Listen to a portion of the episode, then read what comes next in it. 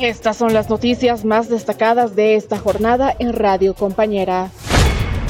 Tras dos descuartizamientos reportados en una semana, el ministro de Gobierno planteará a las tres bancadas de la Asamblea Legislativa Plurinacional la reforma de la justicia. Pese a que la policía boliviana también está realizando su trabajo con forma normativa legal vigente, resolviendo casos en menos de 48 horas, pedimos públicamente el acompañamiento de la justicia boliviana para que este tipo de sujetos, para que este tipo de individuos no vuelva a recuperar su libertad, no vuelva a cometer hechos atroces. Ante el crimen de la joven Mayerly, donde el autor tenía antecedentes de asesinato de un menor de cuatro años y que al cumplir su condena salió de la cárcel, el ministro de Gobierno Carlos Eduardo del Castillo manifestó que se coordinará acciones con representantes de la Asamblea Legislativa de las tres bancadas para modificar la justicia en el país.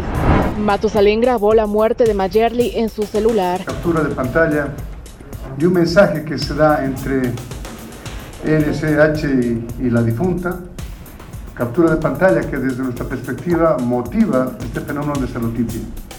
Hay algunos elementos que indudablemente son absolutamente llamativos y es que independiente de generar la muerte, los delitos de odio se traducen más allá pretendiendo generar un mensaje subsecuente. El coronel Johnny Aguilera, comandante nacional de la Policía Boliviana, manifestó que el hecho que causó la muerte de la joven Mayerly sería por celos. Además que la joven se citó con su agresor en el bosquecillo de Alto Llojeta. La autoridad policial manifestó que se encontró videos del momento del crimen cuando se ahorcaba a la joven en su celular. Tres militares bolivianos fueron detenidos en la frontera de Chile por presunto robo con armas de fuego. El día de hoy la madrugada, personal de Carabineros de la subcomisaría Colchane, mientras efectuaban patrullaje en límite político internacional con Bolivia, recibieron llamados telefónicos por parte de pobladores del sector de Pisigachoque, alertando la presencia de personas reunidas de armas de fuego con ropas similares a las militares bolivianos. El prefecto de Quique, coronel Andrés Arenas, informó de la detención de tres militares bolivianos en la madrugada de este miércoles en la localidad chilena de Colchane y resaltaron que los efectivos son acusados de robo con intimidación, porte de armas de guerra califican como preso político la aprehensión del excomandante de la policía por el caso Sencata. Eh, un preso político más. Lamentablemente el MAS sigue esta, su narrativa del golpe de Estado y la Fiscalía sigue em, actuando conforme a lo que se dice desde el Ejecutivo y no desde lo que debería ser el derecho. Después de que el excomandante de la policía Rodolfo Montero fue aprendido ayer por el caso Sencata y trasladado a celdas policiales en espera de su audiencia cautelar, el oficial es acusado por los delitos de genocidio, homicidio, lesiones graves y leves por las muertes ocurridas en la ciudad del Alto en noviembre del 2019. Desde la oposición, el diputado Marcelo Pedraza lo calificó como un nuevo preso político. Fiscal Lanchipa deja a Comisión de Fiscales decidir cuándo se citará a Camacho.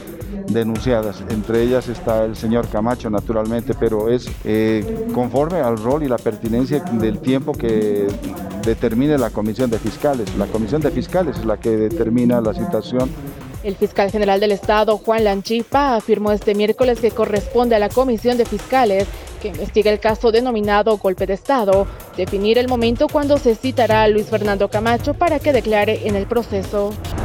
Terremoto de magnitud 7.1 sacudió el centro de México la noche de este martes, dejando hasta el momento un fallecido y 1.6 millones de personas sin luz.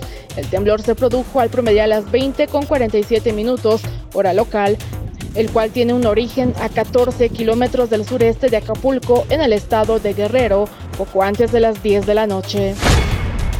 Estas y otras informaciones las puedes encontrar en nuestras redes sociales.